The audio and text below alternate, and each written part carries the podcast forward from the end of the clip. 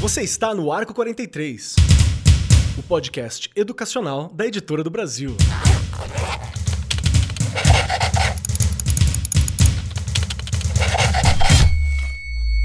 Saudações, saudações para você, meu querido professor, minha querida professora, você que acompanha o Arco 43 Podcast. Sejam muito bem-vindos, muito bem-vinda, muito bem-vindos. Cola com a gente que hoje o papo é importante para todo mundo que está na educação. Na verdade, é importante se você for cidadão brasileiro, se você estiver interessado num futuro, são questões básicas, essenciais e é um problema é uma questão, é um ponto que está há muito tempo aqui na minha orelha, assim, ó, vindo por trás e falando, ó, será que tá todo mundo entendendo? Será que o pessoal tá lendo e tá entendendo? Será que você tá entendendo direito? Então é uma questão que me pega muito forte.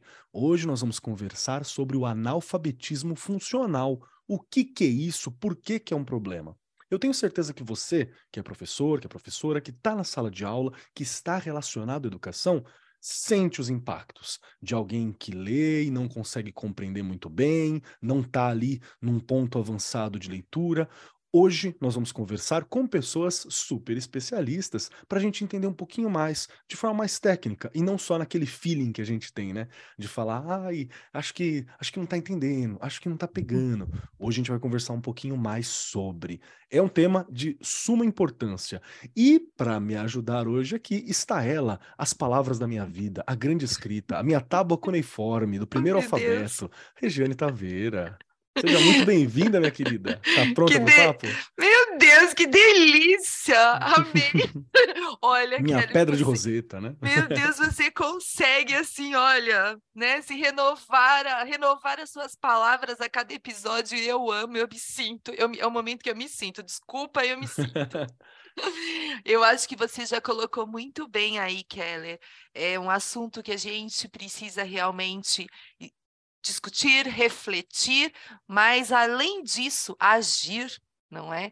Porque a coisa só tem aumentado. Parece que é um assunto simples, mas ele é um assunto ainda muito complexo.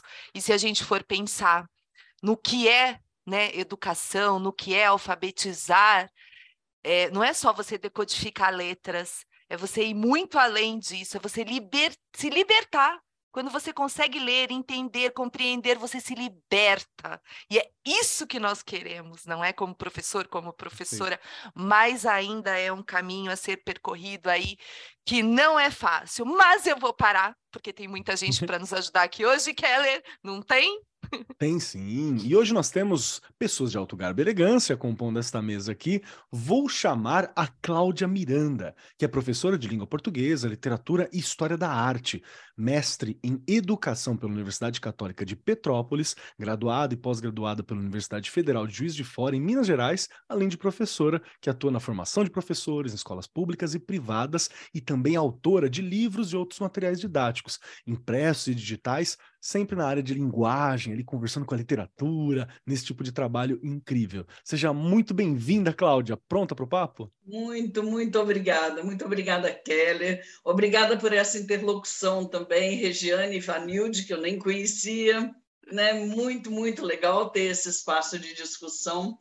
É, o que a Regiane falou é, é hoje a gente precisa de ação porque se fala em analfabetismo funcional há décadas, na verdade, uhum. desde o século passado, né, gente? Quando esse índice, quando essa, vamos dizer assim, essa nomenclatura começou a surgir e, e virou referência para uma série de pesquisas, né? E hoje a gente tem é, informações, por meio de pesquisas também, de dificuldades de índices de analfabetismo funcional que atingem estudantes universitários. A gente não está falando nem mais assim aquela coisa de né, da educação básica, dos anos iniciais do ensino fundamental. Não né? É, é, o analfabetismo é, é, uma condição de letramento é, que atinge, a, inclusive, estudantes universitários.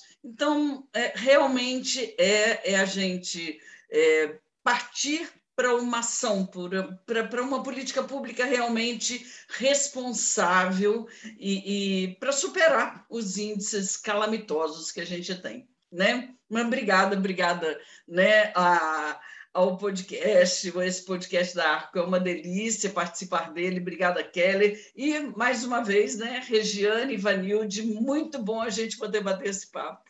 Bem, show de bola e um papo essencial, né? E como já falamos, Ivanilde Moreira está aqui com a gente também, que é pedagoga, mestra em Linguística Aplicada pela Universidade Estadual de Campinas, tem muita experiência na área de linguística, com ênfase em filosofia da linguagem, atuando principalmente nos temas de educação, linguagem e alfabetização, ou seja, uma pessoa perfeita para estar tá aqui conversando com a gente sobre esse tema tão importante. Ivanilde, seja bem-vinda, pronta para o papo?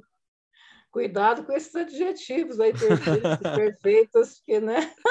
Brincadeira, zoeira. É, pessoal, muito boa tarde, que prazer, viu, Cláudia, te conhecendo aqui agora, também não, não, né, não, não tivemos ainda oportunidade antes de conversar, é, Regiane, Keller, a gente, o pessoal da agência toda aí, né, obrigada aí pela experiência, pela oportunidade, pelo espaço, para tratarmos de um assunto tão contemporâneo e tão importante, né, e tão preocupante, na verdade, como esse analfabetismo funcional. Perfeito, perfeito. E vamos lá, né? Para a gente começar a bater esse papo, é preciso situar você, meu querido ouvinte, minha querida ouvinte, professor, coordenador, estudante que está aqui com a gente. Você já deve ter ouvido o termo analfabetismo funcional. Eu me lembro que a primeira vez que eu ouvi, inclusive, foi num tom de brincadeira, falando assim, ei, analfabeto funcional, sabe? Uma coisa tipo, ah, tá entendendo a placa? Tá entendendo o texto? Tá entendendo o sentido? E meio que virou uma palavra que às vezes vira e mexe, aparece, pinta numa conversa de professor. Porém, o analfabetismo funcional é um problema social que afeta milhões de pessoas em todo o mundo, incluindo muitos países tidos como países desenvolvidos. Porque apesar de saber ler e escrever, as pessoas que estão nessa condição, nessa situação de analfabetas funcionais, elas têm dificuldade em compreender e interpretar textos que não são complexos, textos simples, o que pode limitar a participação na sociedade e afetar negativamente a própria qualidade de vida. Sim, ter dificuldade para ler hoje em dia é você estar excluído de uma camada importantíssima da existência humana.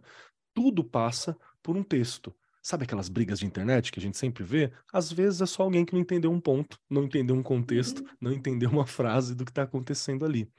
Com o passar do tempo, o analfabetismo funcional acaba se tornando um obstáculo para o desenvolvimento pessoal e profissional e requer muitos esforços contínuos para ser combatido. Porque, assim como alguns problemas que nós conversamos aqui, algumas situações que nós já falamos no arco em programas anteriores, o analfabetismo funcional ele é facilmente mascarado. Você às vezes não percebe ou demora um pouco para perceber. Essa é uma das questões. Portanto, no caso do Brasil, apesar da redução no número de analfabetos nos últimos 15 anos, segundo o INAF, que é o indicador de alfabetismo funcional, o analfabetismo ele persiste e o analfabetismo funcional ele está aqui afetando, como já conversamos aqui na abertura, estudantes universitários muitas vezes, desmentindo a crença de que é uma condição ligada à falta de escolaridade. Ah, é porque não teve uma formação. Gente, está na universidade. Então, alguma formação teve, a básica completa, para poder chegar lá, por exemplo. Então, quando a gente fala de letramento, isso vai muito além da habilidade técnica de ler textos, envolve uma capacidade crítica de compreensão, elaboração de opiniões, opiniões próprias, estar diante, se relacionar com diferentes conteúdos e alcançar este pleno nível de alfabetização deve ser uma meta para todos, né? Nós precisamos entender para ter acesso à cultura, a boas relações, a emitir a mensagem que nós queremos e compreender a mensagem que nos é dada. Então é importante demais essa discussão para nós que somos professores, educadores e estamos no meio da educação. Para começar esse papo, Regiane Taveira, quero saber Bora de lá. você, de você, quantas vezes, melhor, quero saber de você, qual foi a primeira vez que você lembra de ter ouvido falar sobre analfabetismo funcional? Porque você está na educação há bastante tempo, né, Rê? Há bastante tempo. Bora lá. Olha, você sabe, antes a gente não usava muito o analfabetismo funcional. Era assim, não está alfabetizado direito. Parece não prático se alfabetiz... é, é, não se alfabetizou direito. Né? Era uma coisa que não se usava especificamente a palavra funcional ali. E eu lembro, bom, eu, como eu já falei aqui, eu comecei a dar aula em 90 até um pouquinho antes, 89, porque eu era menor ainda, quando eu comecei a dar aula de alfabetização de adultos numa igreja, né, na, com um padre, enfim.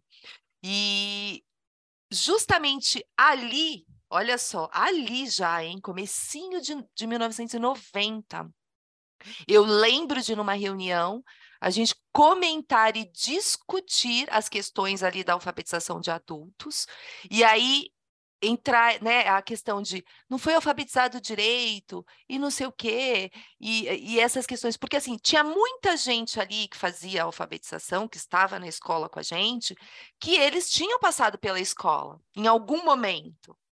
Ou Só seja, pressupõe que a base existia, né? Uma base, alguma Isso. coisa existia. Era, eu acho que eu tinha ali, a gente tinha em torno de uns 25 alunos, eu tinha cinco que nunca tinha ido para a escola. Ah. O resto já haviam passado pela escola. Tá? Desistiram, claro, porque a maioria nem eram aqui de São Paulo, eles tinham vindo de outros estados, claro, para conseguir aí um melhor condições de trabalho, enfim. E aí eles tinham passado em algum momento pela escola, mas aí eles entravam nessa condição de analfabeto funcional, de não conseguir resolver uma situação, um problema. Eu lembro né, de, de um dos alunos, isso me marcou muito, ele já ele deveria ter uns 60 e poucos anos, e ele falar, Dona Regiane, eu não consigo é, entender as questões de quando é, receita médica, é, não consigo ler, ele não lia nada, mas ele tinha passado pela escola, ele tinha a antiga quarta série, que a gente eram por, por blocos, né? De primeir, uhum. primeira série a quarta série, ele tinha, mas ele não conseguia. E aí, então, aí eu escutei o termo, tá? Lá no começo de 1990, 90 e pouco. Tá? Ou seja, Foi aí não é uma que... novidade, né? Não é. Eu acho que a Cláudia já colocou isso aqui logo no começo também.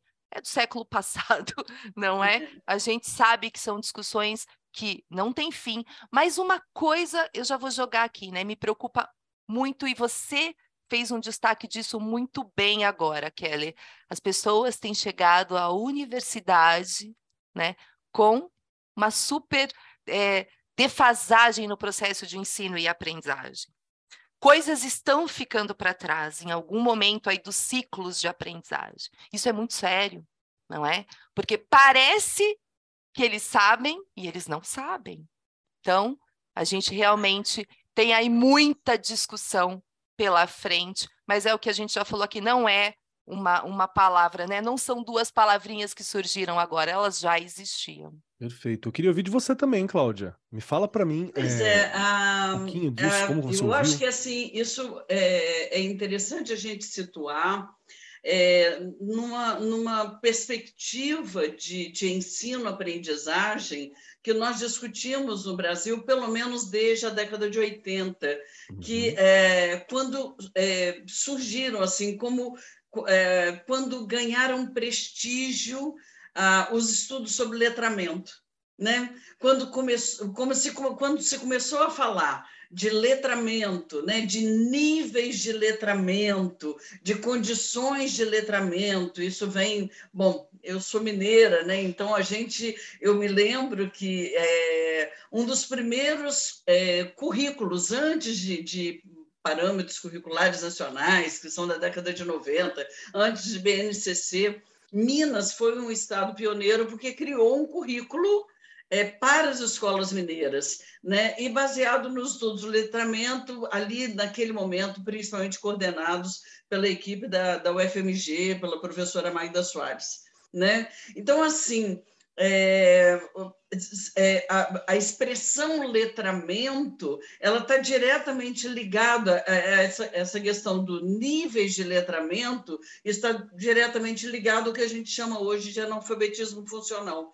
Tanto que alguns né, o, o instituto que faz a pesquisa sobre analfabetismo funcional ela cria categorias Existe o analfabeto funcional, mas existe aquele alfabeto que tem, né? São, eu, eu não, não sei de cor todos os níveis, mas existe aquele, aquele indivíduo que tem uma, uma alfabetização considerada rudimentar, uh, ou elementar, ou um nível intermediário, até se atingir um nível de proficiência. Né? Então, é isso que a Regiane falou, é assim é, acho que essa discussão tem que passar por isso. Existem níveis de aprendizagem, não é uma questão hoje de ser analfabeto ou alfabetizado, né? Entendi, não é uma Mas marcada, de a né? gente é, de a gente ter é, é, compreender esses níveis, esse processo de evolução que é necessário em todos os níveis de ensino para que a gente realmente tenha uma realidade de proficiência. Né? Acho que é só para complementar essa questão assim, a tá mal alfabetizado, é porque é, é realmente isso, são, são níveis né, de, de conhecimentos diferentes. E são níveis de conhecimento que atingem não só a, a interpretação em língua portuguesa, mas interpretados também na área de matemática. Né? Sim, sim. Acho que em todas as áreas as vai acabar batendo é... um pouco, né? Eu, eu queria puxar um pouquinho você, Ivanilde, também, porque dentro dessa proposta, né, dessa visão de que são níveis, é para a gente perceber que não é algo que ou você está nessa caixa ou você está nessa, né? Existe uma, uma, uma gama de possibilidade. É, gostaria de te ouvir sobre a tua percepção sobre analfabetismo funcional, se esse começo, se essa nossa fala está coerente com a tua observação também. E gostaria de te perguntar se tem como identificar esses níveis em sala de aula. Se tem alguma forma para mim perceber esse, esse olhar como professor. Como que eu fico atento a esse tipo de postura? Sei que essa é uma pergunta difícil, inclusive. Como a minha análise é sempre mais macro, eu vou partir de um ponto que é a decadência da escola brasileira. Então eu vou lá, eu vou começar a coisa lá de trás. Né? Nós temos uma decadência total da, da educação brasileira que já começa em 1759, quando os jesuítas foram expulsos daqui. Nós tivemos um primeiro sistema educacional nacional, né, que os jesuítas implantaram, foram expulsos pelo Marquês de Pombal, e o Brasil ficou de 1759 até no Império sem escola para o povo. No Império, o sistema educacional brasileiro começou de cima para baixo, porque o Império veio para cá fugindo do Napoleão, né? Então se instalou aqui no Brasil com seus filhos adultos, não tinha universidades por aqui. Então o imperador, né, enfim, o império criou aí 12 universidades, Dom Pedro que Dom Pedro cria 12 universidades começa a escola de cima para baixo e você tem uma população de baixo para cima que fica absolutamente à deriva. E aí, lá na República, na verdade, é que você começa a falar de escola para o povo, né? pelos princípios aí da, da, da República. E mesmo assim, né, até os anos 40, da, de 1940, por aí, é que se começa a falar em educação de jovens e adultos, né? A primeira LDB do Brasil, a Lei de Diretrizes e Bases da Educação Nacional, a primeira nossa é de 1961 a 4024. Eu nasci em 62, então eu tô, vou fazer 61 anos agora, dia 24, e a LDB primeira nossa tem a minha idade. E, e aí você tem uma sequência de horrores na pedagogia brasileira, uma coxa de retalhos que vai misturando a tradição jesuítica com a, a cultura brasileira que é plural, que é diversa, isso vai desembocar a partir da LDB é, em projetos curriculares absolutamente mal elaborados, e essa ausência de um sistema nacional de educação que temos até hoje, esse, esse, esse, esse lugar ainda não foi preenchido. Né? A 5692 de 71, que vem reorganizar a primeira LDB no auge do governo militar, esvaziando conteúdo e colocando uma escola para os operários, uma escola dualista e uma escola para os filhos da elite enfrentarem os vestibulares, sem concorrência das grandes massas. E nesse processo nós temos a democratização da escola pública no Brasil, que começa exatamente dos anos, no meio mais ou menos anos 30 do século passado, com o êxodo rural, esvaziamento da zona rural, enchimento das grandes cidades, crescimento do processo de favelamento, e uma escola para o povo, que era uma escola que falava uma, uma língua para as elites e não uma língua para o povo. Do ponto positivo, você tem que bacana, democratizou o acesso, que bom, vamos bater palmas, mas do ponto qualitativo, um verdadeiro caos. Um caos absoluto. E falando em linguagem, uma professora que falava para uma elite e não para uma grande massa que agora conquistou o direito de estar na escola. Isso caminha, isso caminha até 96, quando é promulgada a nossa atual LDB, a 9394, que pela primeira vez institui o programa de jovens, a, a modalidade é, de educação de jovens e adultos, né? numa outra perspectiva, já mais multicultural, de multiletramentos, etc., etc. E nesse interstício entre anos 80 e a nossa LDB, nós temos o, o primeiro construtivismo no Brasil, que foi um deixa fazer, um laissez-faire, deixa fazer, deixa acontecer, um esvaziamento de conteúdos, e a classe trabalhadora cada vez mais sendo massacrada com essa ausência de conteúdos acadêmicos, com a tradição das humanidades, com a literatura, com a filosofia. E é isso, deu no que deu. Um país sem educação. As elites acadêmicas que conseguem entrar na USP, na Unicamp, nas federais, elas não têm analfabetismo funcional. Analfabetismo Existe um recorte de classe e de, de acesso, né? Exatamente. né? A Cláudia falou agora da BNCC, né? A BNCC está aí tentando trazer uma base nacional comum para alinhar minimamente direitos de aprendizagem, desde a educação infantil até o ensino médio, para que pela primeira vez se fale a possibilidade de se ter garantido por lei direitos constitucionais de educação, de conhecimento acadêmico. É uma tentativa. E adivinha o que está acontecendo com as elites?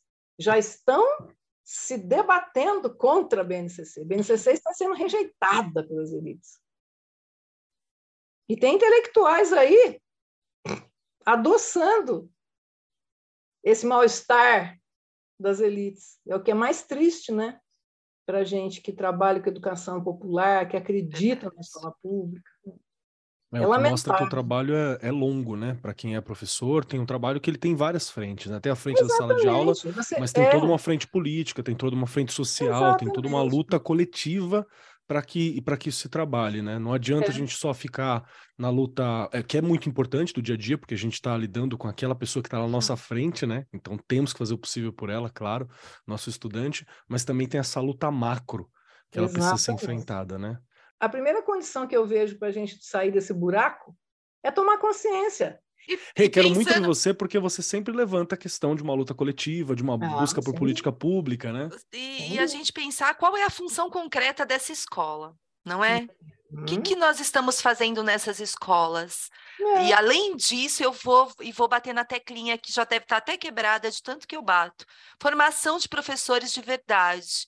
Não dá mais não dá mais para a gente dá. achar que temos formação suficiente. A formação nunca para, ela tem que ser em serviço, ela tem que ser continuada, com pessoas de alto gabarito, de verdade, onde a coisa realmente funcione, chegue até a escola, que é o chão da fábrica, que eu brinco, é onde tudo acontece, é realmente onde tudo acontece. Mas pode acontecer de forma positiva e de forma, ou de uma forma negativa. E o que não dá uhum. mais é para que seja de forma negativa. É, a gente pode continuar. Né? Urgentemente de boas formações formações, boas formações, não é? A gente precisa mostrar. E aí eu vou até além ali um pouquinho, pensando já nessas questões de formação. O professor, lá no primeiro aninho, né, que eu trabalho com os anos iniciais, primeiro a quinto ano, eu tenho que real, realmente saber alfabetizar. Claro, eu tenho que entender daquilo. Claro, claro. Não dá, não dá para eu pegar um livro e chegar na sala e falar, eu vou alfabetizar. Não, não, é assim. Não é há assim. muito estudo, há psicologia envolvida, há to... gente, há muita coisa. O perfeito, que eu vejo perfeito, nos últimos anos, eu vejo professores, perfeito. infelizmente, professoras, devido a as universidades, algumas faculdades, eles não chegam preparados. Então é, é função do Nossa. Estado fazer formações, uma atrás da outra, uma atrás da outra, uma atrás da outra. Não uhum. dá para parar. Porque Exatamente. senão a gente vai continuar com este problema, é. não é? Perfeito. Que muitas vezes não é culpa do aluno. É. É, de jeito nenhum. Na verdade, a gente está falando, quando a gente fala sobre estudante, é, no geral, nós estamos conversando sobre alguém que é vitimado e às vezes nem percebe né, o, a, a, situação em que se encontra, ou não entende que não, aquele não texto que você está observando, ele deveria ter um significado extremamente mais profundo, né? deveria, deveria ter um significado muito maior. Então, é como se fosse mesmo uma parcela da realidade que não está sendo atingida por um grupo de pessoas por não conseguir decodificar aquela parcela da realidade. É. Faz sentido, Cláudia, esses pontos que nós estamos colocando dentro de uma linha macro, dentro de uma observação para você? Sim, eu acho que a Ivanildo citou uma questão que é muito importante. É claro que é um mérito a gente ter ah, aumentado a, a, a escolarização no Brasil. Né? Isso é um mérito. Acho que, então, quer dizer, ah, historicamente, a gente, o período pós-pandemia tem trazido né, uma série de entraves né, que a gente vai vencer com o tempo, mas querendo ou não, a gente teve uma ampliação do número de escolas, do número de estudantes na escola. Né? Então, isso é um mérito. Acontece que a, a, a ampliação da escolaridade é, ela não veio junto com a ampliação da qualidade do ensino. Então, Sim. a gente vai vencer qualquer coisa. Né?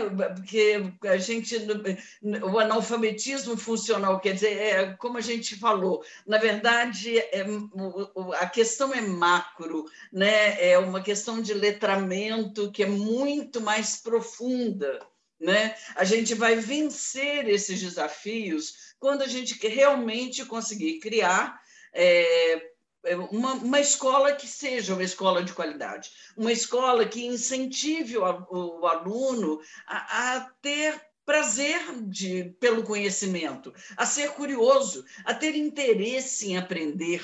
Né? É, é, é por isso que, assim, uh, eu, particularmente, eu sou uma grande defensora da BNCC, sabe? Eu acho que, assim, ela, ela veio... Essencial, só que... Ela precisa assim é, é, precisa haver um arcabouço para que realmente ela seja implementada. Uma das grandes questões que a gente tem no Brasil é que nós temos políticas públicas que são descontinuadas a cada momento, são descontinuadas por causa de mudança de governo, são descontinuadas por causa de interesses acadêmicos ou interesses políticos, enfim né? É, para que a gente realmente tenha uma escola de qualidade, é, é, é fundamental existir um, um, projeto, mas que seja um projeto de longo prazo. Né? Não, não adianta entrar uma coisa milagrosa, ah, a, a educação na idade certa, eita, isso aí não vai resolver tudo. Né? Então, é muito marketing em cima de algumas políticas públicas, mas é, com essa descontinuidade, a gente não vai chegar a, a, a muitos lugares. Né? Nesse sentido, como eu falei, a, a BNCC ela, ela chega como um projeto de educação nacional. E se ela chega com esse amparo, né? porque ela tem um amparo de lei, né? então ah, nós temos é, é, é que criar condições de efetivá-la. Né? É, é, fundamental. E nós temos instrumentos, gente.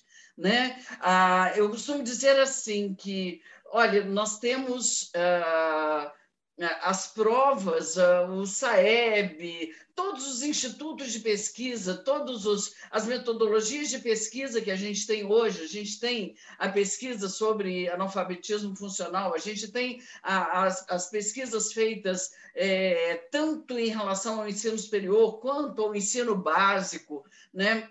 Para que, que servem essas pesquisas? Elas servem exatamente para diagnosticar onde estão os problemas, para que ah, especialistas, para que estudiosos possam é, criar alternativas de, de, de, de resolução, de solução desses problemas. Né? Então, assim, isso tudo é uma coisa que está muito casada. Né, de, de trabalhar a formação de professor, mais a efetivação de alternativas por meio das pesquisas que nós temos e que apontam problemas, sejam regionais, sejam né, nacionais, apontam problemas, só que é, elas têm que, de alguma forma, quer dizer, isso tem que ser levado a cabo. Né? Isso tem que, de alguma forma, virar realmente uma política é, de educação é, responsável e, e de longo prazo.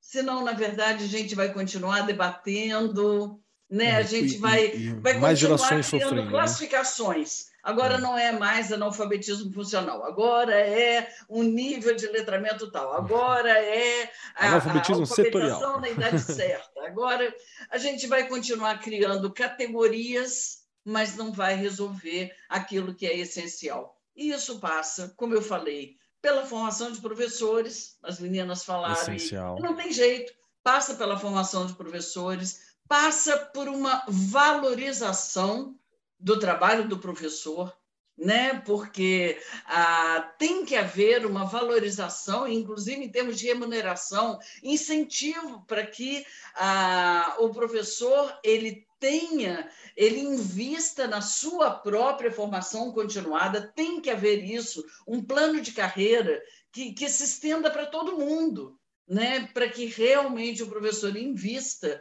na sua formação, enfim. É, é- é como estamos falando, é, é tudo muito, muito complexo. Mas é, eu, particularmente, acho que assim a gente está começando com o pé direito, com, com a BNCC.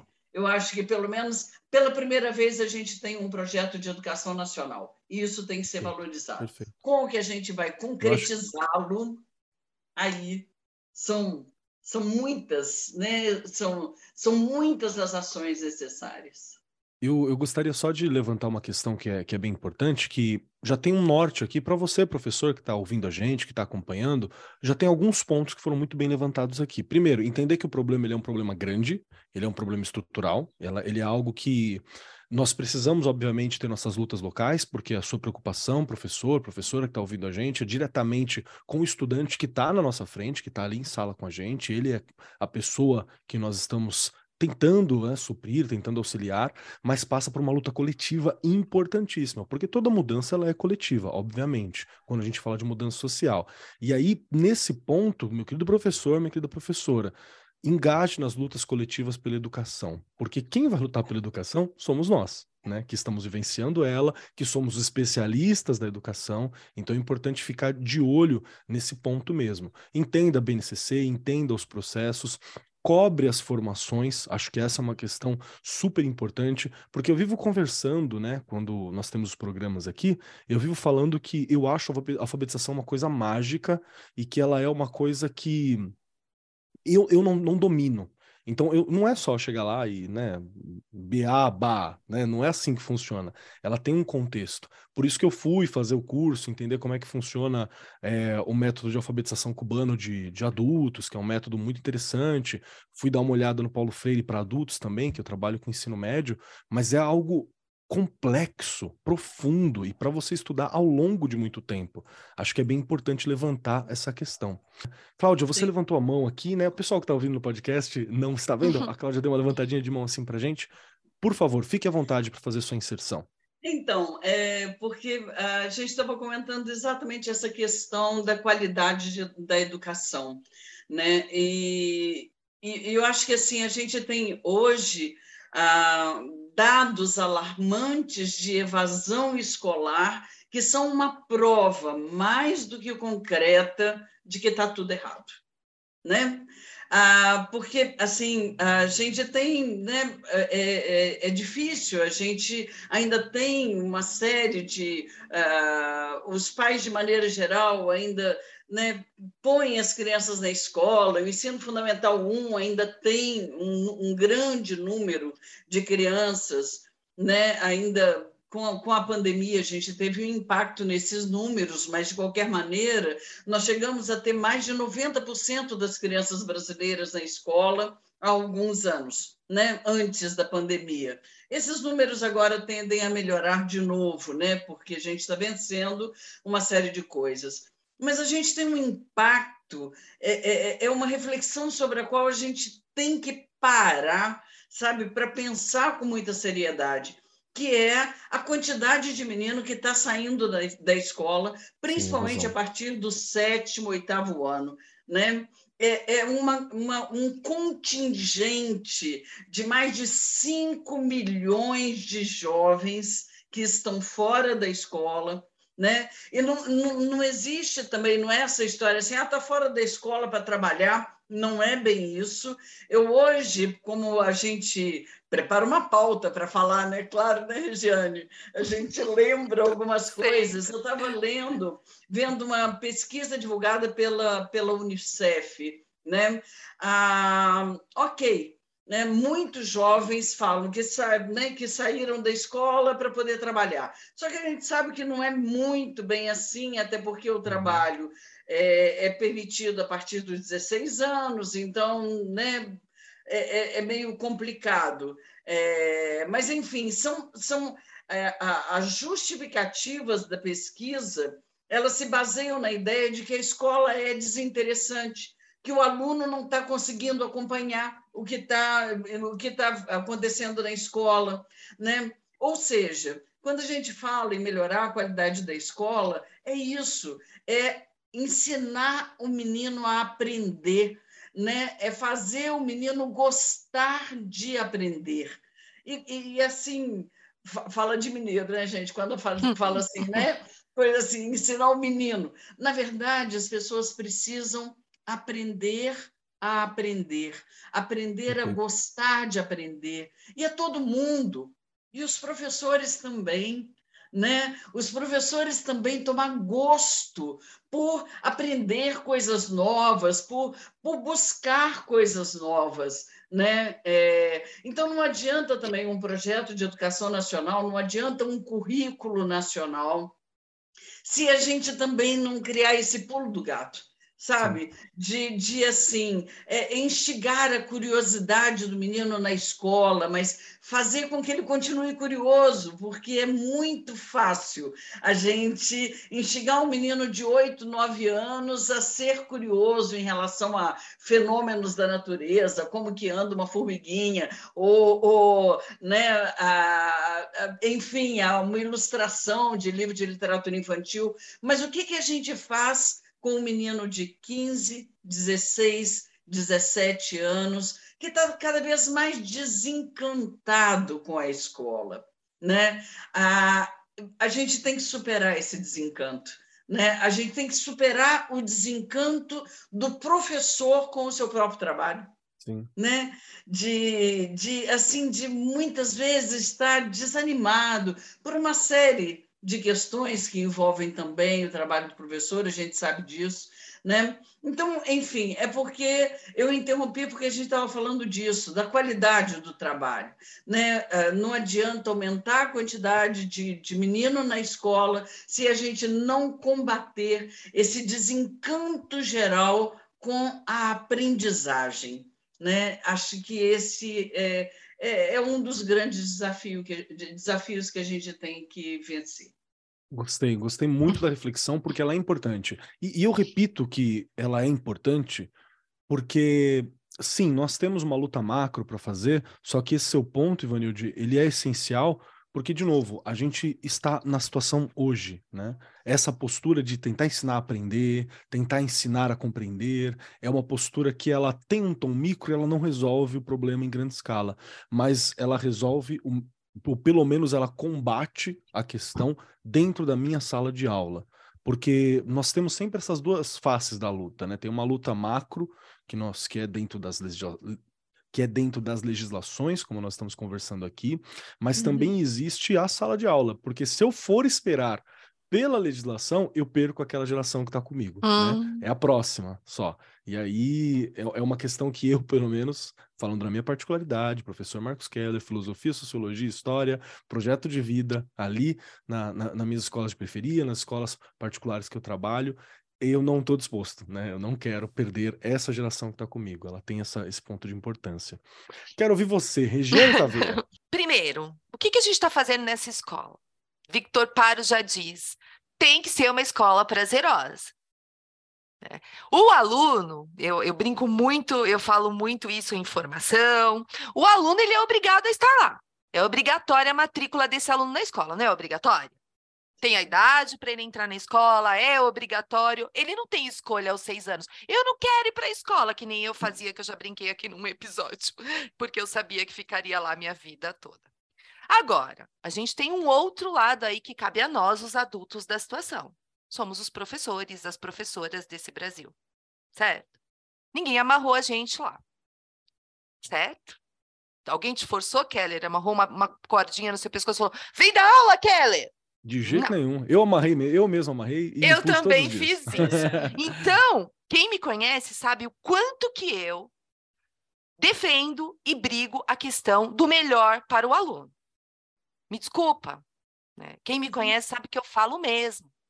Então, essa coisa de bom dia, boa tarde, sorrindo sim, porque a criança chega na escola e ela tem que ser bem acolhida, ela tem que ser bem recebida. A alfabetização começa aí, inclusive, não é? Quando eu recebo bem essa criança. A condição de trabalho, hoje, olhando 30 anos atrás, nós estamos bem melhores bem melhores. E eu vou me adaptando às novas questões. Eu não vou alfabetizar mais como eu alfabetizava há 30 anos. Eu tenho que estudar sempre, eu tenho que é estar lindo, né? preparado. E eu vou dizer, eu não tinha 30 anos atrás os recursos que eu tenho hoje. Hoje você pega você consegue um livro na internet, você consegue é, consultar uma série de coisas, você consegue se atualizar, porque a gente né, consegue separar o isso aqui é bom, isso aqui é ruim.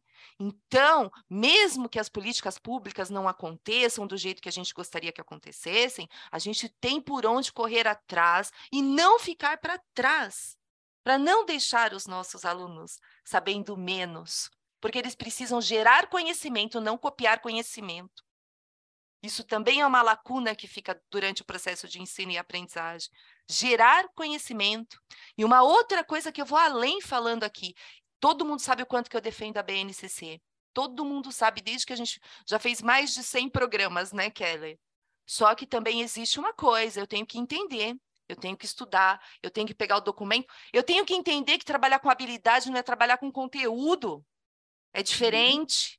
O que é habilidade? Como que eu trabalho uhum. com habilidade? Esse documento traz todinho todas as questões por habilidade. Eu tenho que entender o que é isso. Então, eu também, como uma eterna estudante, não posso deixar nada passar. Ai, Rê, mas é difícil, eu dou aula em três escolas, eu dou... Eu sei exatamente o que é isso, porque minha vida é igual. Não é? A gente tem dois, três trabalhos, só que quem não pode se prejudicar é o nosso aluno. E isso eu sempre, é uma teclinha que eu também vou bater muito. Se eu não sei como professor e como professor, eu tenho que correr atrás. Me junto ali com meus grupos, estudo. Ó, vamos estudar um trechinho da BNCC? Pode falar o que quiser. O PINAC, ele trouxe estudos da BNCC, ela estava sendo implantada tá? Teve professor uhum. que teve a oportunidade de conhecer o documento quando ele estava sendo implantado, entender os campos das experiências lá da educação infantil, entender os anos iniciais, entender os anos finais e o ensino médio, porque também não adianta dizer eu estou no ensino médio e não sei o que, que acontece lá na educação infantil. Eu tenho que entender. Então, há coisas que elas são importantes, dá para tirar. Eu falo que toda e qualquer formação a gente sempre tira alguma coisa importante, não é? E a gente tem que oferecer. E é o que eu já falei aqui, lá de cima ou de baixo, seja da onde for, ela tem que acontecer. Mas também nas escolas, a gente tem um horário de trabalho pedagógico que dá para a gente discutir várias questões, que dá para a gente estudar, sair das caixinhas e um pouquinho além, que isso é fundamental para o professor e para a professora que está no dia a dia lá no chão da fábrica. Show de bola, show de bola. Eu acho que é, eu gostei muito da discussão.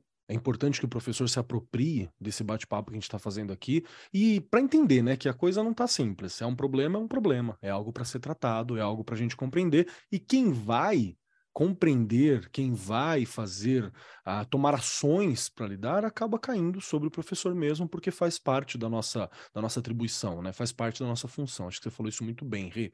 Mas eu, eu de novo, todos sabemos, não existe receita para absolutamente nada na educação. A gente está lutando por um parâmetro, né? A gente está lutando por um parâmetro, por um norte. Mas eu gostaria ainda de fazer uma rodada assim do que, o professor pode, na sua particularidade, na sua, nos seus princípios ali, o que, que eu posso fazer para combater essa, essa situação de analfabetismo funcional que nós temos, né? Então, uma rodada para a gente trazer essa, essa ação para o professor daquilo que pode ser feito. Então, eu acabei de lançar um livro agora sobre a BNCC e a nova didática, né? Que bom, né? Que a Cláudia é, tem a mesma percepção que eu, né? De que a BNCC é um projeto realmente para começar lá do jesuíta, do, do, que foi interrompido lá, né? É, a formação desse sistema nacional. Esse, esse projeto do sistema nacional, projeto de lei, está no Senado para ser votado. Então, toda essa descontinuidade administrativa, tudo isso que nós sofremos nessa educação nacional como problema, é porque nós não temos o sistema nacional que foi é, ele foi sangrado em 1759. De lá para cá, é como se nós tivéssemos levado um golpe na nossa estrutura de um edifício. Então, ela quebrou, a coluna, a coluna cervical do sistema foi quebrada. De lá para cá, não foi reconstruída. Então, a gente tem, tem sequelas históricas, mazelas gigantescas na educação, e uma delas é o analfabetismo funcional, em, em, em função dessa quebra do sistema em 1759 e não a retomada até agora, em pleno século XXI, né, desse, desse sistema aí. Por isso, daí essas, essas descontinuidades é, administrativas que tanto acontecem. Em relação à alfabetização, e ao letramento e à área da literatura, que, no meu modo de entender, é uma arma. Não, não vou usar essa palavra, que ela é muito horrorosa, mas ela é uma, ela é uma estratégia potente, né? para nós é, trabalharmos aí os, os, os, efeitos nocivos do, do analfabetismo funcional, a literatura como uma grande estratégia, nós temos uma, uma, uma, uma história de alfabetização no Brasil que ela é muito caótica ela é muito interrompida, com várias tendências que entraram aí, é, a, a, tendência da tradição, o comportamentalismo, depois o construtivismo de, de Emília Ferreiro, o mal entendimento da, da, do estudo dela com a Teberoski, depois o, o letramento da Magda entrando no começo, tentando arrumar isso tudo, e agora finalmente a Magda, né, que pena que ela morreu primeiro de janeiro com 90 e tantos anos, mas a Magda conseguiu escrever um livro extraordinário chamado Alfabetização, a questão dos métodos, e ela, em que ela coloca ordem nessa casa do analfabetismo. Né? E, e aí escreve também o, a obra mais recente dela, o Alfaletrar, né? Alfaletrando, enfim, que é o que temos de mais completo, de mais extraordinário de contribuição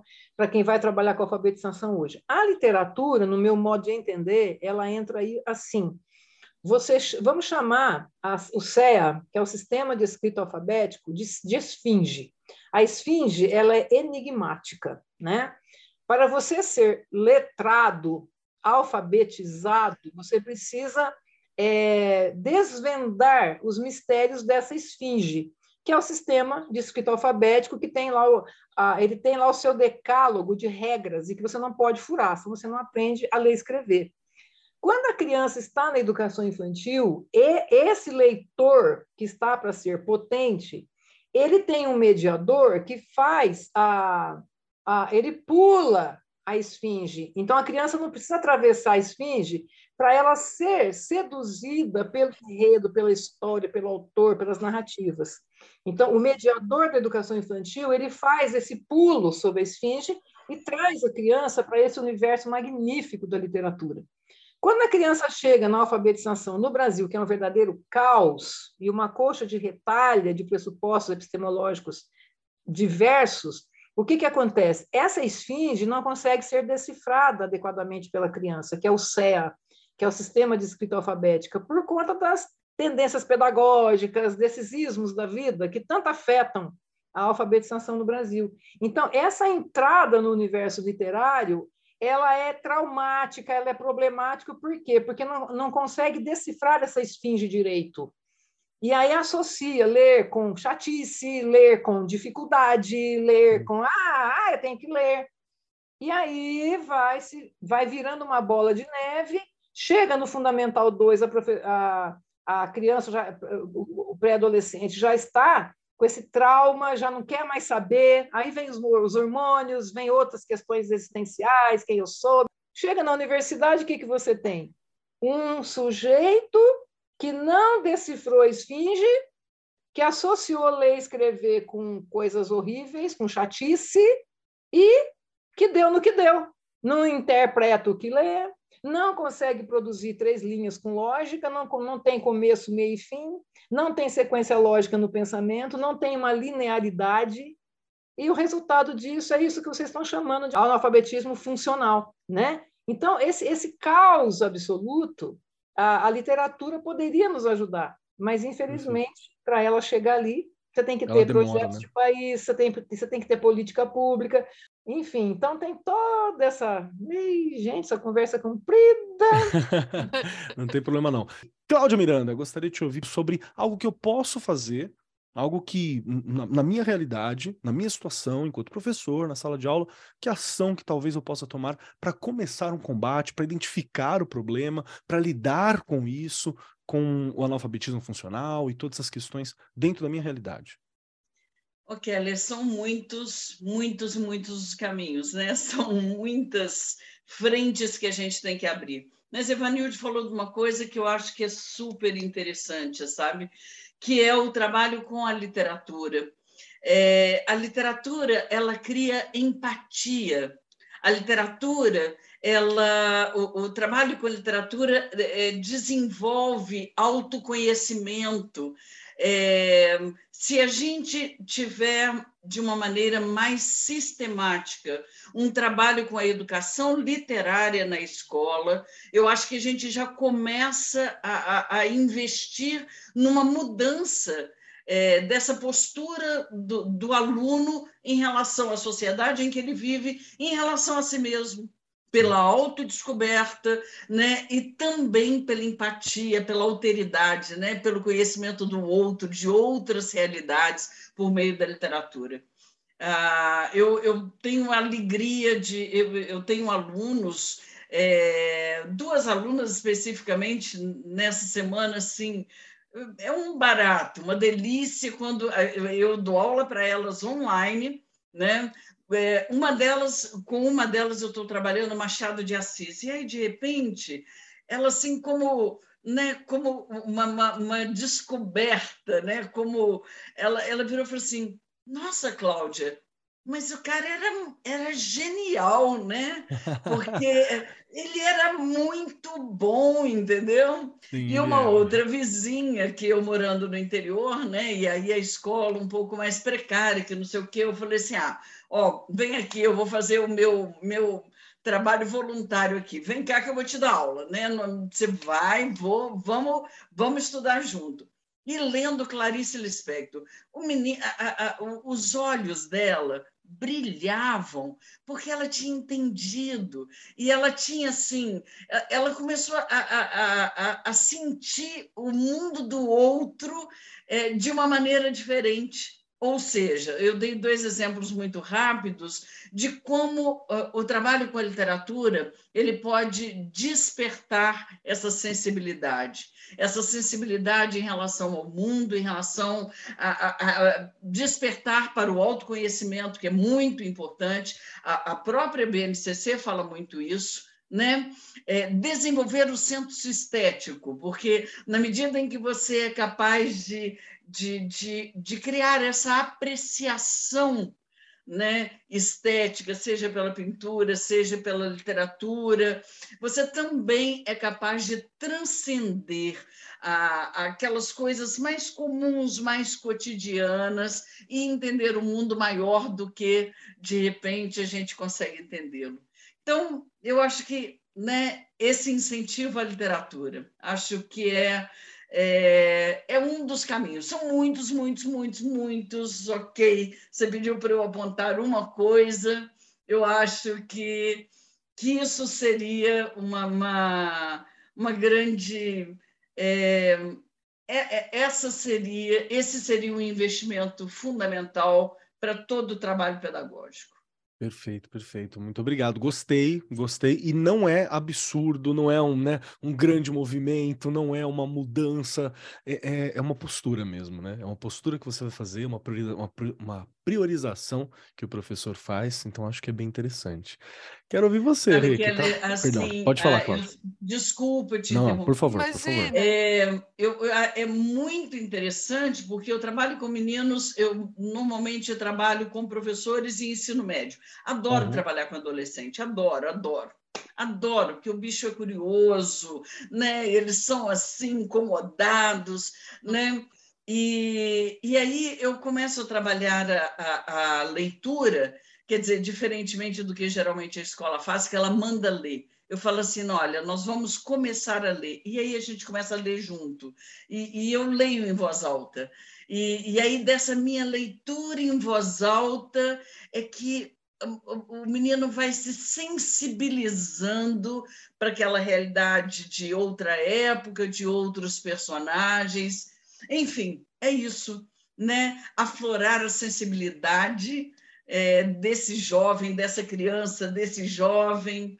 Acho que isso aí criaria uma possibilidade de a gente mudar o mundo que a gente tem. Perfeito, perfeito. Quero ouvir você, Regiane Caveira. Eu vou com o meu olhar para os meus pequenos, não adianta. Quando a gente eh, trabalha lá com a alfabetização, né, a estrutura de tudo é de primeiro a quinto ano, acontece nos anos iniciais, não é? Se ela for bem feita, vai surtir efeito positivo lá na frente, com certeza. E ontem eu estava fazendo uma discussão sobre alfabetização com a Cláudia e com a Aline, lá da SUM. Beijo para elas, elas nos escutam.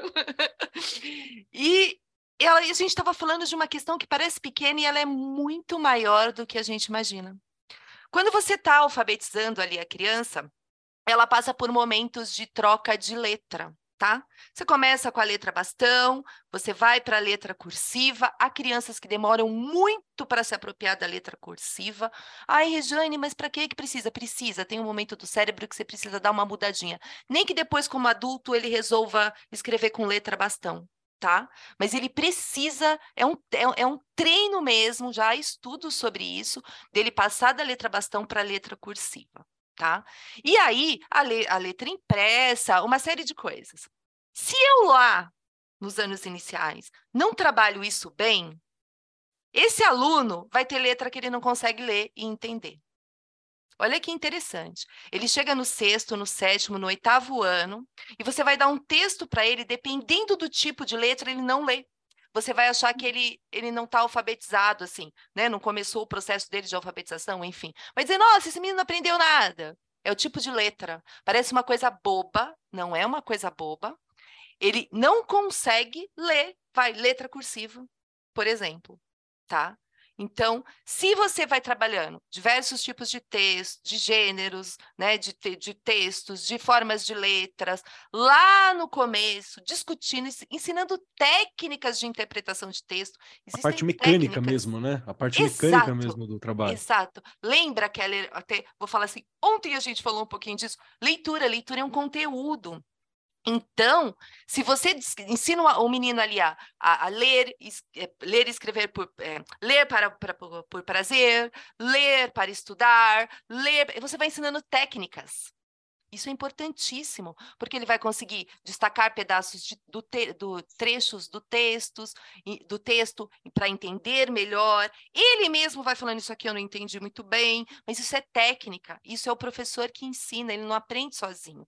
Então parece que é uma coisa boba lá no comecinho do processo de alfabetização desse aluno, a gente precisa ter olhares bem específicos para cada um deles, não dá para ser no coletivo, cada um aprende de um jeito, outros vão mais à frente, outros vão mais devagar, mas eu preciso prestar atenção onde está a dificuldade de cada um, porque uma lacuna no processo de alfabetização vai gerar uma série de efeitos negativos lá na frente no processo de ensino e aprendizagem dessa criança. Muito bom, muito bom. É, eu, eu, gostaria muito de ter como acrescentar alguma coisa mais prática, né, nesse sentido, mas, de novo, eu não tenho nenhuma especialização no quesito da, da, alfabetização, sou ali um curioso nesse sentido. Mas eu. Um curioso gostaria... maravilhoso. Obrigado. Eu gostaria Ele dá ótimas de... dicas aqui.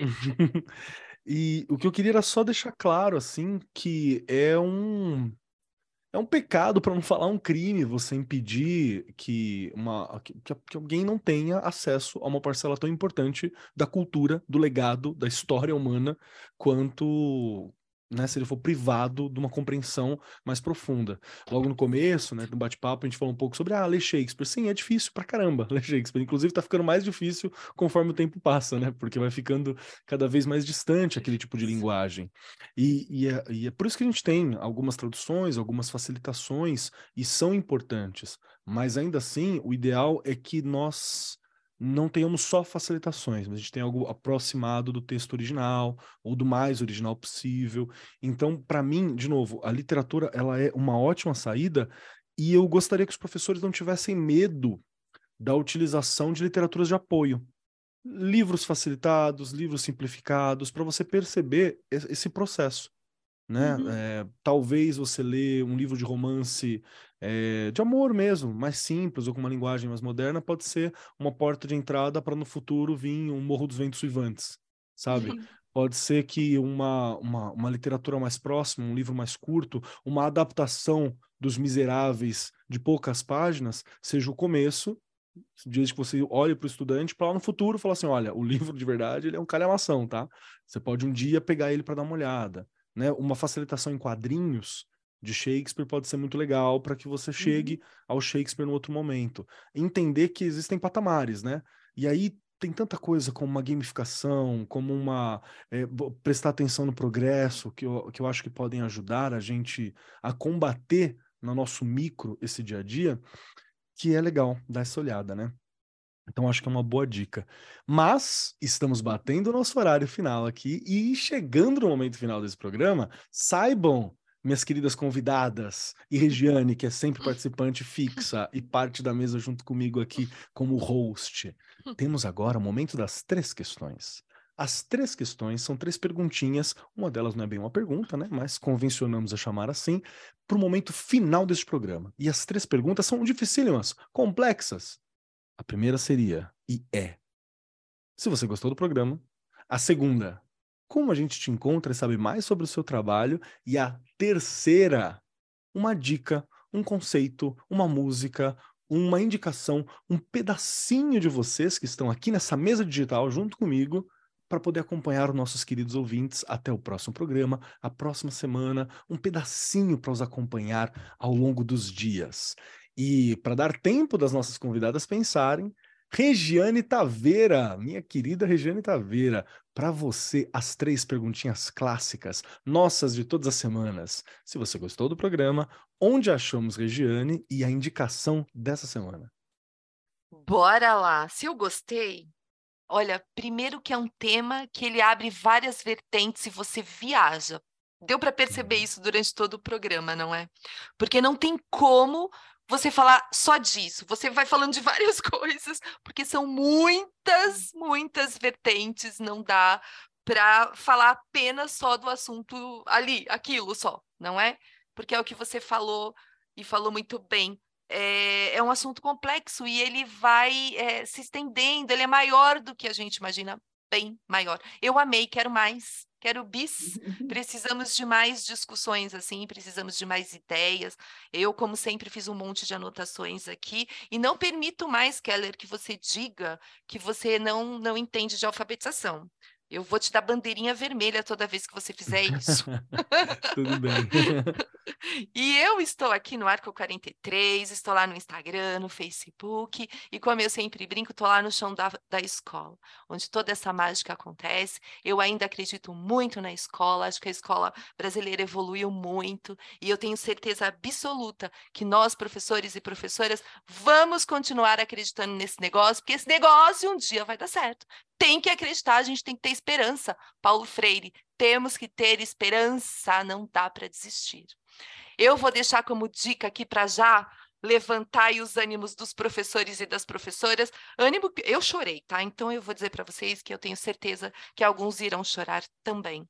Né? Vou deixar aqui o filme O Aluno, uma lição de vida, um filme é, Olha, eu não tenho palavras para dizer o que eu senti e como nós somos privilegiados estando aqui no Brasil.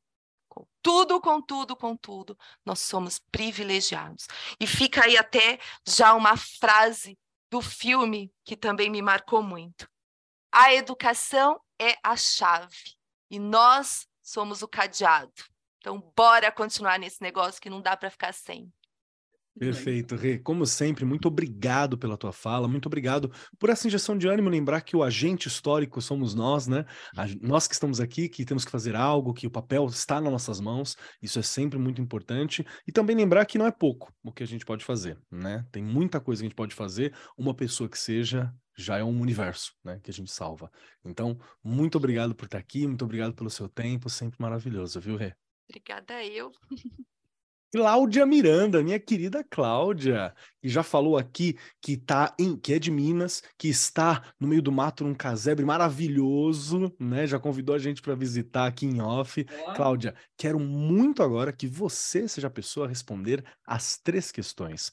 Primeira, se você gostou do programa. Segunda, como eu acho Cláudia, como sei mais sobre o trabalho de Cláudia. E terceira, uma indicação, um pedacinho da Cláudia para nos acompanhar. Fica à vontade. Bom, para começar, adorei, claro. Muito obrigado, Kelly. Fiquei com ciúme, porque, poxa, Regiane tem um prestígio, né? Não, tudo é Regiane. A Regiane está sempre aqui. Ó, oh, Regiane, eu estou com ciúme. Tá que bom? delícia! Estou com ciúme, porque ó, tem um tratamento diferenciado. Que que Vai é ter isso? que vir mais, Cláudia, então. É isso. Não, mas olha, brincadeira. Adorei e, e, gosto muito desse tipo de trabalho, né? Ah, acho que é, é, é tão bom, é, é, ótimo esse tipo de interlocução. A gente cresce muito com isso, ouve coisas novas. Já vou sair procurando o livro ali que né, da, da colega que já está indicada. Quer dizer, acho muito, muito legal. Gostei muito de participar. Kelly, dinâmico, né? O apresentador é dinâmico, entendeu? Então, muito legal mesmo. Obrigada, né, pelo convite. Estou aqui à disposição mesmo. Acho que é uma delícia fazer esse tipo de participação. Onde que encontra? Eu é, de redes sociais é o Instagram mesmo, né? Ah, arroba CRS Miranda, porque eu sou a professora Cláudia Miranda, né? E em livros, né? Publicados em várias editoras, né? Eu tenho muitos materiais didáticos é, publicados, mas, é, enfim, né? Adoro, pode né, fazer contato com, é, seja pelo Instagram, seja é, encontrando de uma outra forma. Acho bem legal quando assim um professor faz é, né, manda uma mensagem é, pedindo ajuda, alguma colaboração ou indicando alguma coisa, perfeito, estou mesmo à disposição. E uma dica, é, bom, eu, eu seguiria mais ou menos a, o caminho da Regiane, mas eu vou ampliar. Como eu falei assim, eu acho que uma das coisas, a, a, o apuro estético amplia a nossa sensibilidade com o mundo. É, então, a gente está falando para os professores aí, olha, pensa mais em, em ler, ler mais livro. Se na cidade tem um centro cultural, tem uma exposição lá, por menor que seja a cidade, tem centros culturais, sempre tem exposição, uma exposição de fotografia, de um pintor da cidade, né? Vá ao cinema, ouça música todo dia, né? Ouça música, porque a música também vai despertando. Eu, eu sou daquelas pessoas que assim acordo, eu ponho uma música para ouvir para fazer meu café, né? Normalmente, porque é, isso tudo vai despertando na gente é, uma, uma outra sensibilidade, né? Para nós mesmos e para o mundo. E acho que a gente é isso que a gente pode, é, levando né, essa experiência é, boa com a arte, com a produção artística de maneira geral, a gente vai levar, vai conseguir levar isso para os alunos de uma forma muito mais significativa. Né? Vamos ler mais, vamos mais ao cinema, vamos ouvir mais música, é, que é, acho que a gente pode começar a transformar um pouquinho o mundo por aí. Perfeito. Cláudia, muito obrigado pela tua fala, muito obrigado pela tua presença, pelo seu tempo em estar aqui com a gente, por essa discussão que ela é difícil, mas ela é importante. Não tem como passar pela educação sem ter essa preocupação, sem estar atento desse jeito. Muito obrigado pela sua sensibilidade, conversando sobre, entendendo as ações, compreendendo que é difícil para nós que somos professores também, mas mesmo assim está na nossa mão, fazer esse trabalho, agir diretamente ali, porque somos nós, né? Quem está na sala somos nós. Então, muito obrigado por toda essa atenção, por todo esse cuidado, viu? Obrigado mesmo. Obrigada a vocês. Até. Perfeito. Ivanilde Moreira, que está aqui com a gente. Olha só, hein? Agora você tem três questões dificílimas e muito importantes para serem respondidas para poder acabar aqui, para a gente poder cestar. Esse programa a gente está gravando na sexta, gente. Poder entrar o fim de semana. Então, ó, três questõezinhas complexas. Lá vai. Primeira delas, se você gostou do programa, o que, que você achou dessa discussão, desse bate-papo nosso aqui? Segunda questão, onde eu encontro o Ivanilde? Como que eu entro em contato? Como é que eu sei mais do trabalho do Ivanilde? Como que eu te acho? Claro, se quiser ser encontrada, né? E terceira questão, um pedacinho da Ivanilde para nos acompanhar ao longo da semana. Pode ser uma música, pode ser uma proposta cultural, um livro, tendo, tendo a ver com o tema, não tendo a ver com o tema, algo que demonstre um pouquinho de você para nos acompanhar até a próxima semana. Bom, é, eu amei o programa, achei assim interessantíssima a proposta, o tema é muito pertinente, fico muito feliz de ter podido contribuir de alguma forma, aprendi muito com vocês aqui, escutei coisas incríveis. Agradeço muito a oportunidade e parabéns por desenvolverem uma atividade tão importante também para os nossos professores e professoras que merecem o melhor. Né? Então, parabéns pela iniciativa, gostei muito. Uh, onde me encontrar? Bom, o Instagram hoje eu creio que é o caminho, né? Eu tenho o meu, o meu endereço é arroba professor Ivanilde, facinho de guardar, né? Não tem, não tem segredo. E então, arroba professor Ivanilde, eu sempre posto ali as minhas ideias, onde eu estou, as palestras que dou pelo país afora, os cursos, né? E agora, assim, para deixar como, como um fechamento, é, eu gosto muito de contar uma pequena história, que eu acho que isso reflete bastante o meu espírito, sabe? É, era uma vez uma estrada que tinha um poço d'água e vinha vindo um homem e estava com muita sede. Esse homem encostou no poço, quando foi tomar água, ele viu que tinham algumas formigas ali. Ele matou as formigas, tomou a água e foi embora. Nessa mesma estrada vinha vindo um outro homem também com sede, e ali estavam também as formigas. Ele vai, toma água, é, ignora as formigas e vai embora. E aí, para terminar, vem um terceiro homem, também com sede, o poço, as formigas. O que, que ele faz? Ele percebe a presença das formigas, ele percebe que as formigas estão é, com fome, é, ele alimenta as formigas, e só depois de alimentar as formigas é que ele toma água e aí ele vai embora. A esse primeiro homem, eu dou o nome de egoísmo, um dos piores defeitos do ser humano. Ao segundo homem, eu dou o nome de indiferença, uma das piores dores que um ser humano é capaz de suportar. E ao terceiro homem, eu dou o nome de amor, que é a força mais potente do universo, a força que verdadeiramente transforma pessoas, cenários, lugares. E é com todo esse amor que eu me despeço de vocês nesse podcast dedicado à educação. Grande perfeito, abraço. Perfeito. Vanilde, muito obrigado pela participação, muito obrigado pelas exortações. Importante nós atentarmos para essa questão, para uma luta coletiva, pelo papel do professor nesse processo todo. Acho que é muito importante. Obrigado por participar desse jeito, por trazer suas ideias, por se posicionar, por ter esse tempinho com a gente, viu? Muito obrigado. Tá certo. Muito obrigado a vocês. Um grande abraço. Até mais. Chegando então a minha vez, agora, vamos lá. Primeiro, eu amo o programa, eu acho muito importante, eu gostei muito desse programa discutindo sobre democracia, discutindo sobre participação, discutindo sobre alfabetização, discutindo sobre o analfabetismo funcional, discutindo sobre política pública, discutindo sobre o papel do professor, discutindo sobre história da educação no geral, nós tocamos em vários pontos só para mostrar como é uma questão profunda para se discutir. É algo que realmente nós não vamos encerrar em um programa, porque vai para além. Alcança nossas salas, do Iapoque ao Chuí, tá todo canto, tá, tá todo lado, a gente precisa discutir a, o analfabetismo funcional. Faz parte dos grandes problemas, das grandes questões que nós temos para o futuro, né? E já discutimos alfabetização algumas vezes aqui. Uma das vezes que eu me lembro foi no arco 43-137, que foi com a participação do Geraldo Peçanha, um querido, e da parte fonte, maravilhosa, onde a gente falou sobre alfabetização e letramento. Não foi sobre o analfabetismo funcional, mas conversamos sobre política pública, sobre as dificuldades, sobre a relação com a democracia, com o pensamento crítico.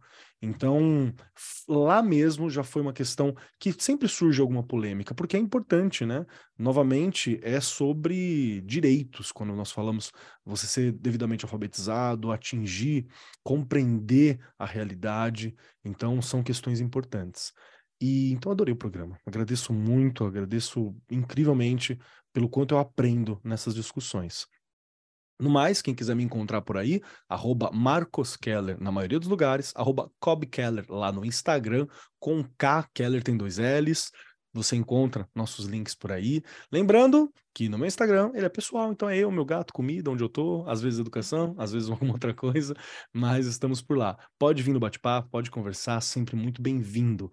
Lembre-se também de indicar esse programa para outras pessoas, tá? É importante que essa discussão seja abrangente. Colegas educadores, é importante essa discussão que nós tivemos aqui hoje.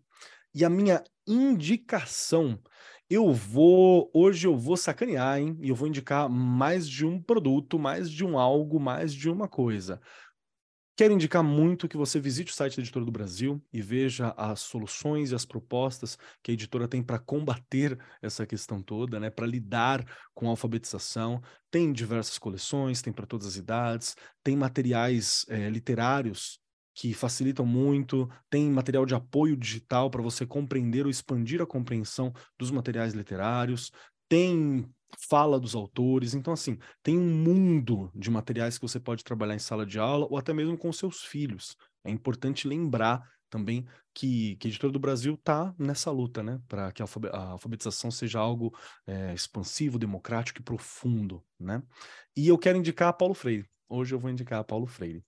Tem dois livros do Paulo Freire que eu acho que são essenciais para essa discussão.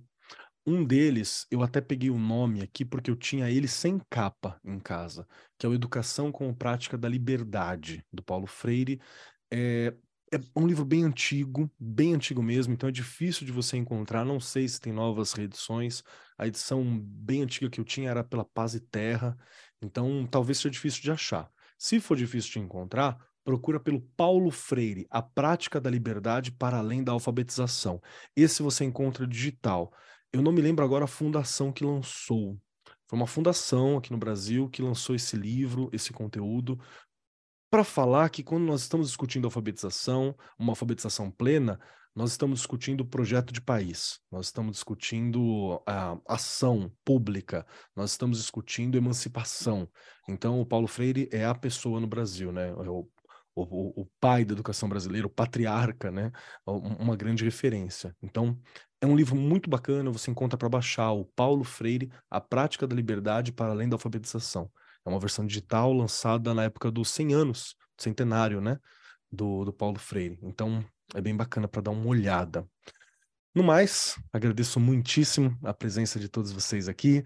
Muito obrigado por comporem essa mesa. Muito obrigado por estarem nos ouvindo aqui, que é para você, professor, professora, que esse programa é feito. É para você que nós gravamos, é para te municiar, é para te capacitar na sala de aula, no dia a dia, nas discussões. Obrigado, Ivanilde, por trazer as suas palavras, por estar aqui com a gente. Obrigado, Cláudia, incrível. Obrigado, Rê, por estar aqui todas as semanas, me aguentando. Sempre incrível. No mais, muito obrigado a todos. Compartilhe esse programa. Eu sou Marcos Keller e até semana que vem. Este programa foi apresentado por Marcos Keller e Regiane Taveira. Gravação e edição Agência Bowie. Produzido pelo Departamento de Marketing da Editora do Brasil. Gerência de Marketing Helena Poças Leitão. Coordenação de Marketing Lívia Garcia. Siga-nos nas redes sociais: facebook.com barra Editora do Brasil, twitter.com barra Editora do Brasil, instagram.com barra Editora do Brasil underline oficial e youtube.com barra Editora do Brasil. As opiniões expressas no programa são de responsabilidade dos respectivos respectivos convidados e não expressam necessariamente a opinião da Editora do Brasil ou de seus colaboradores.